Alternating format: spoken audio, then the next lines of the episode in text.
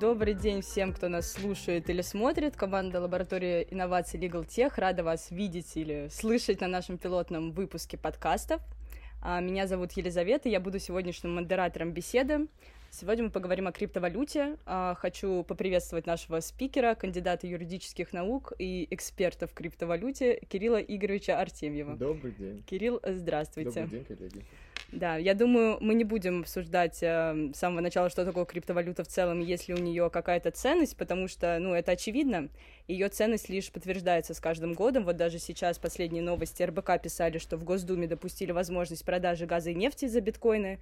Ну, насколько это будет осуществимо, это, конечно, вопрос, но все-таки актуальность э, вопроса это, наверное, подтверждает. Вот, поэтому я предлагаю сразу углубиться в другие вопросы. Начнем. Да, ну можно, э, я думаю, что можно очень коротко обозвать э, криптовалюту.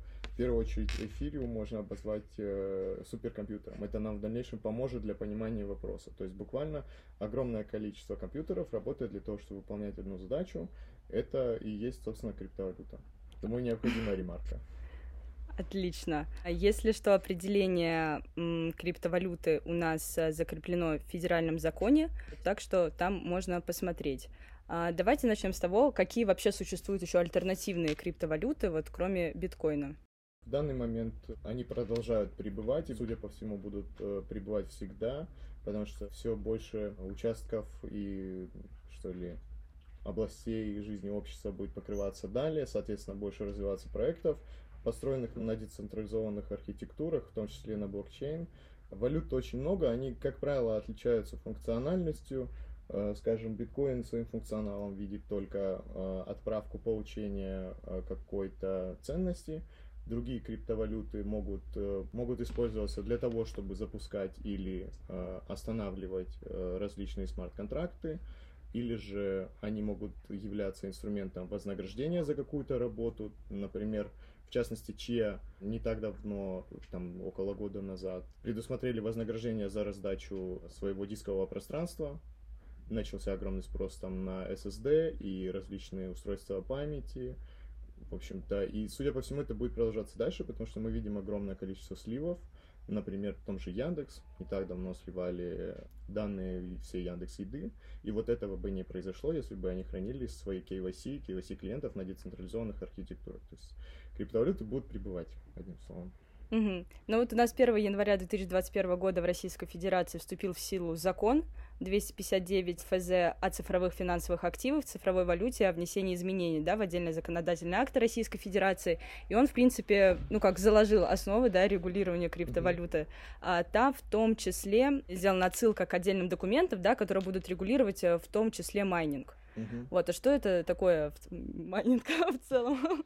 Ну, э, в реальности выяснилось, что э, уже больше двух тысяч э, нормативных актов по поводу крипты написано в России с 2016 года. И то, что мы получили такой серьезный большой федеральный закон с полноценным понятийно-категориальным аппаратом, уже, в общем-то, огромное благословление с точки зрения законодателя в сторону крипты. Майнинг — это буквально соревновательный процесс решения задач э, с помощью компьютеров, э, который подразумевает вознаграждение за результат. То есть машина выполняет задачу и за потраченное время и энергию получает вознаграждение во внутреннем токене самой децентрализованной системы, самого блокчейна, э, ну, любого. То есть, ну, буквально без майнинга не отправляются, не принимаются транзакции. Угу. Так, а вот э, вы сказали про технологию блокчейн, да? Технологию блокчейн, как я понимаю, можно использовать вообще в разных нишах. А, в первую очередь она реализуется как раз в криптовалютах, а во вторую — в финансовом секторе. А, но станет ли блокчейн как бы волшебной таблеткой, да, которая решит все проблемы банковской системы? Ну, блокчейн станет или нет, это, конечно, вопрос амбиций в первую очередь.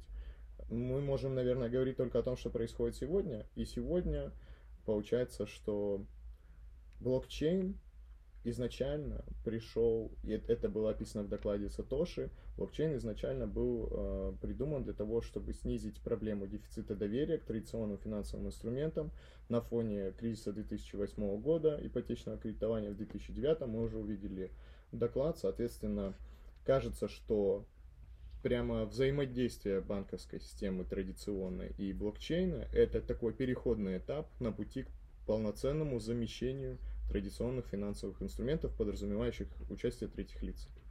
То есть э, в данный момент, конечно, и банковский сектор, и традиционные финансы претерпевают такую своего рода эволюцию, то есть э, традиционные финансы получают свои криптовалютные аналоги и начинают торговаться на децентрализованных биржах, что вообще немыслимо было еще пять лет назад.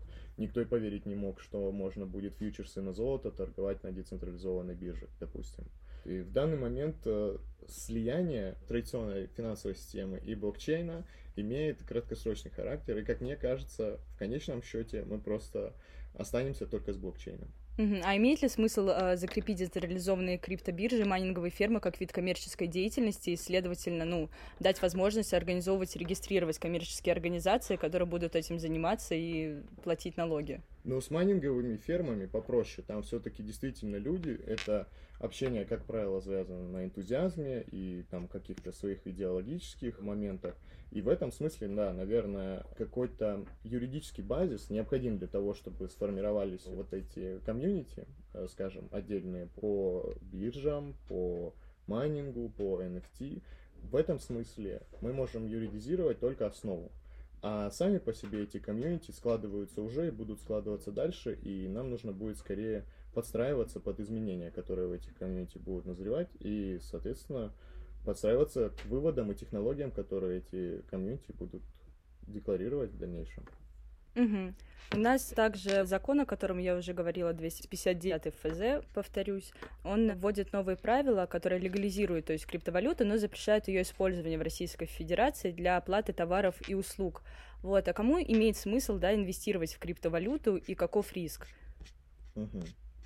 Ну, скажем так, криптовалюта и в целом децентрализованные системы, они изначально предполагались как массовые вещи. То есть э, сегодня мы можем наблюдать массовое принятие технологии и насчет инвестировать в криптовалюты, это, наверное, такой все-таки инвестиционных советов давать не будем, но кажется, что уже нужно немножечко инвестировать в криптовалюты хоть как-то, по крайней мере, разбираться начинать, как мы можем в них инвестировать. А риски всегда будут и всегда были и в классической традиционной коммерции с криптовалютами. Тут, наверное, нужно гораздо больше внимания уделять качеству выбора именно валюты, в которую мы хотим инвестировать.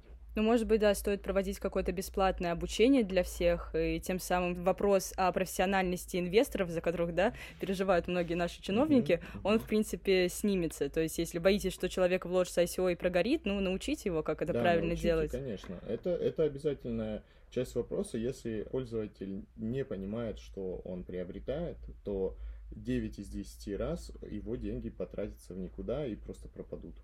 Угу. Так. То есть как раз об этом. Я думаю, нужно э, внимательно изучать проекты к недавним да, новостям о возможном массовом принятии криптовалюты в России.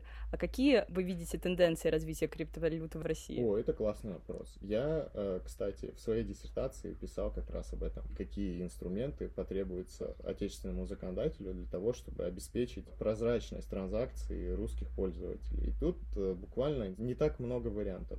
Для того, чтобы отбелить операции, необходимо создать инфраструктуру для того, чтобы эти операции было удобнее проводить с рублями, чем э, с рублями в этой инфраструктуре, чем с рублями в инфраструктуре Binance, например. Ну, соответственно, от нас требуется на сегодня именно заниматься инфраструктурными решениями, поддерживать, даже не знаю, мне кажется, поддерживать просто нужно. Вот все, что от нас сейчас требуется, от законодателя. Ну да, и нужно, наверное, перестать смотреть на криптовалюту как нечто несуразное, да, это наше будущее, которое уже наступило. Будущее уже наступило, действительно. Э, ни одна традиционная финансовая система не может похвастаться тем, что в нее не может вмешаться третье лицо и там утащить данные, или же изменить данные, изменить состояние счетов. Буквально это ответ на очень многие вопросы. И вот эта проблема, она же основная проблема, которая Э, на самом деле, эта лодка раскачивается уже довольно давно, еще с 2008, когда вот кризис ипотечного кредитования. Доверие к третьим лицам подорвано, к финансовым институтам подорвано, к доллару я уже не говорю, насколько оно подорвано. Доллар инфлирует в три раза за последние два года. Я думаю, что мы идем к тому, что каждый житель планеты будет сдавать неиспользованное пространство своего ноутбука в аренду децентрализованной сети или свою мощную видеокарту, которая у него дома стоит, и зарабатывать монеты, которых будет не только ему хватать на то, чтобы оплачивать расходы на эту аренду, но и будет хватать на жизнь. Это происходит сейчас, это происходит уже давно. Люди, в общем-то, постепенно принимают тот факт, что машинка может стоять и зарабатывать какие-то неведомые коины, никому непонятные, которые потом можно смело, ликвидно организовать в рубли. Угу. Вернемся к вопросу о тенденциях развития все-таки криптовалюты в России. Угу. А, возможно ли создание национальной криптовалюты на госуровне и имеет ли это смысл? Ну вот это как раз возвращаясь к вопросу об инфраструктурных решениях. То есть госкрипта, как и госбиржа для обмена э, и для покупки и продажи биткоина, это необходимые составляющие реальности, без которых буквально мы никогда не сможем отбелить эту сторону коммерции, да, криптовалютную коммерцию.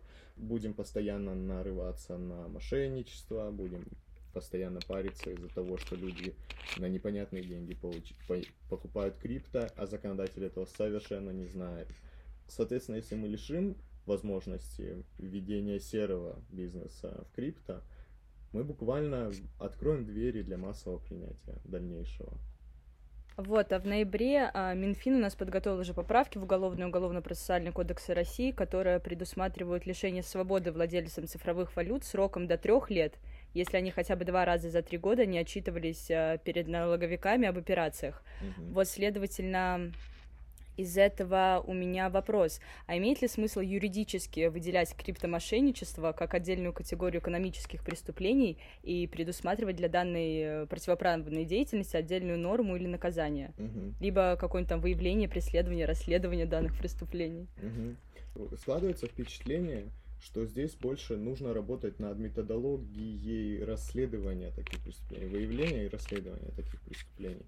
То есть, э, если мы просто навернем лишние нормы на уже текущие, да, э, при этом не внеся никаких новшеств в методику, то это будут бесполезные нормы, которых просто не будет никакого толку. Плюсом ко всему, мошенничество, которое происходит в крипто, оно в целом происходит по старым параметрам. То есть это то же самое мошенничество без крипта, как правило, Просто как инструмент в нем участвует биткоин, например, или эфир, или, например, э, стейблкоины какие-то. Поэтому, скорее всего, конечно, э, появится необходимость наращивать нормативную базу именно с количественной стороны, но в данный момент мы можем покрыть большинство преступлений старыми нормами, если у нас будет методика их выявления. Угу. Ну вот наше законодательство, оно, конечно, регулирует определенные какие-то очень маленькие аспекты, но оно, конечно, очень недоработано все еще. Ну там украли, не заплатили налоги, вот. Да, а какие тенденции у наших э, зарубежных коллег? Какое развитие криптовалюты вообще в мире? Да, в общем, у всех по-разному. Я думаю, что если выделять какие-то общие тенденции, то, наверное, это формирование песочниц, в том числе правовых песочниц, это э, выделение регионов, в которых можно без зазрения совести заниматься чем угодно, связанным с крипто. И на базе вот этих регионов как раз и формируется практика, методика и так далее. То есть я думаю, что общий тренд такой э, постараться изолировать и уже изолированную вот эту часть с ней работать. А потом ее постепенно масштабировать на все большее количество регионов. Угу. А насколько имеет смысл э, создавать криптобанк э, сетью криптобанкоматов, чтобы дополнительно да, выделить криптовалюту от цифровых валют и разграничить ведение, то есть упростить как-то контроль за данной деятельностью? Ну, смысл по большей части, наверное, коммерческий. Рано или поздно банки сами придут к тому, что им нужна, нужна сеть криптоматов, и им нужны свои решения под крипто, Буквально, ну, по одной простой причине. Во-первых, мы видим со стороны российского законодателя сильнейшее одобрение в последние месяцы. А также буквально, если таким видом коммерции начнут заниматься физические лица, к ним будут предъявлены очень большие требования, как это было сделано в последнем проекте закона, который Минфин тоже, кстати, показывал. Там огромные, огромные уставные капиталы, огромный опыт работы в управляющих. В общем, если мы говорим о физических лицах, которые хотели бы заняться криптоматами, то я думаю, что им уже смысла заниматься этим нету.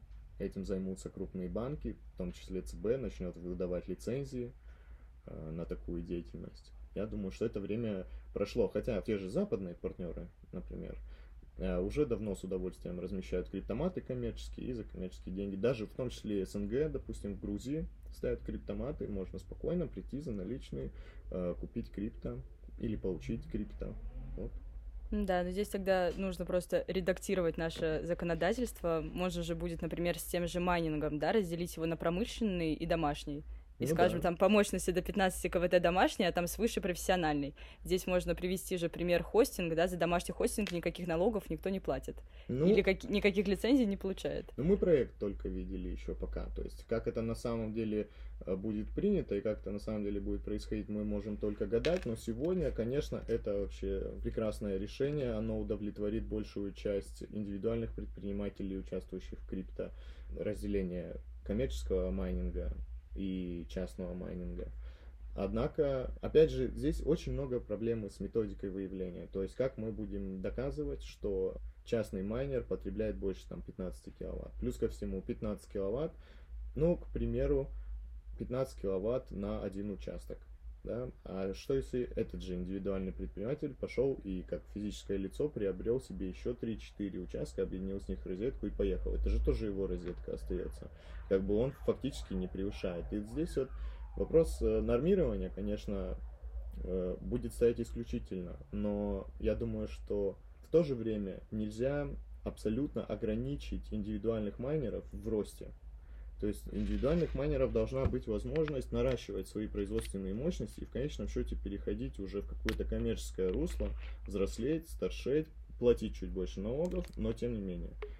А имеет ли смысл в рамках программы импортозавещения создать на базе имеющихся трейдеров и майнеров соответствующие аналогичные заграничным организации и биржи? Ну, то есть вот у нас есть палата адвокатов, создать палату трейдеров или палату майнеров, а также, ну, не торговать россиянам на том же Binance, а создавать свой аналог и интегрировать его в имеющуюся уже инфраструктуру. Ну, это на самом деле вопрос-то отличный. Но я думаю, что в текущих условиях, когда, ну, мы уже сотрудничаем с Binance, и наши люди уже работают в Binance, и у нас есть, были некоторые попытки вот создания этих обществ. Это Ассоциация криптовалюты и блокчейна российская. В общем, кажется, что если люди профессионалы и уже знают, что они делают, и делают это уже давно, этим нужно пользоваться, и с ними нужно партнериться. Я думаю, нам скорее стоит искать э, партнеров которые смогли бы с нашими банками русскими объединиться и вместе предоставлять такие услуги. Насколько, в принципе, защищены операции на криптобирже? Этим вопросом мы возвращаемся к дефициту доверия. Опять же, в целом, финансы, которые находятся на бирже, это не ваши финансы. Это надо понимать, что они ваши только юридически. Мы видели очень много ситуаций, при которых биржи закрывались, экзит скэмом, забирали полностью деньги всех клиентов – мы видели ситуации, где клиентам блокируют счета безобоснованно. Безопаснее всего, конечно, это холодное хранилище или, ну, вообще, холодное хранилище. Это самый безопасный, наверное, способ. Сильнее холодного хранилища боюсь, что ничего нету. Потому что хакают и сотовые сети, угоняют двухфакторки от бирж. В частности, у моего друга из Тель-Авива была такая ситуация, у него угнали сотовую сеть. И, соответственно, зашли на его Binance угнали его аккаунт, угнали деньги. общем, Это печально. Да, от этого никуда не денешься. Есть э, децентрализованные биржи, есть децентрализованные хранилища, как, например, MetaMask, там вполне можно хранить все токены на эфире, и есть э, холодные хранилища. У нас есть э, посреднические организации по типу Delivery, Яндекса, покупки домена, и что ждет эти третьи лица? Децентрализация идет как раз для того, чтобы оставить этих людей без работы. А есть стартапы, которые по типу Uber размещаются заявки водителей и покупателей, есть команда модерации, которая в этом участвует и разруливает там конфликты, если они вдруг возникают.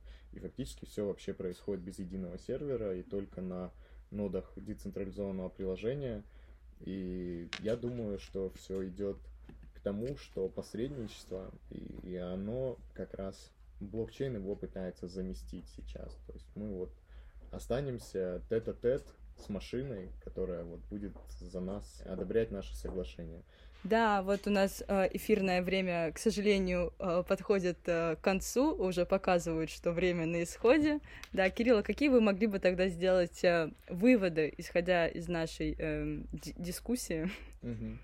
Ну, самый очевидный вывод — это технологии меняются гораздо быстрее, чем законы успевают появляться. Наверное, нам нужно просто сосредоточиться на том, чтобы систематизировать проявление этих технологий, и постараться их наиболее точным образом регулировать. Да, я напомню, что у нас в гостях был Артемьев Кирилл Игоревич. Надеюсь, э, еще с вами поболтаем. Спасибо. Спасибо. Спасибо. Да.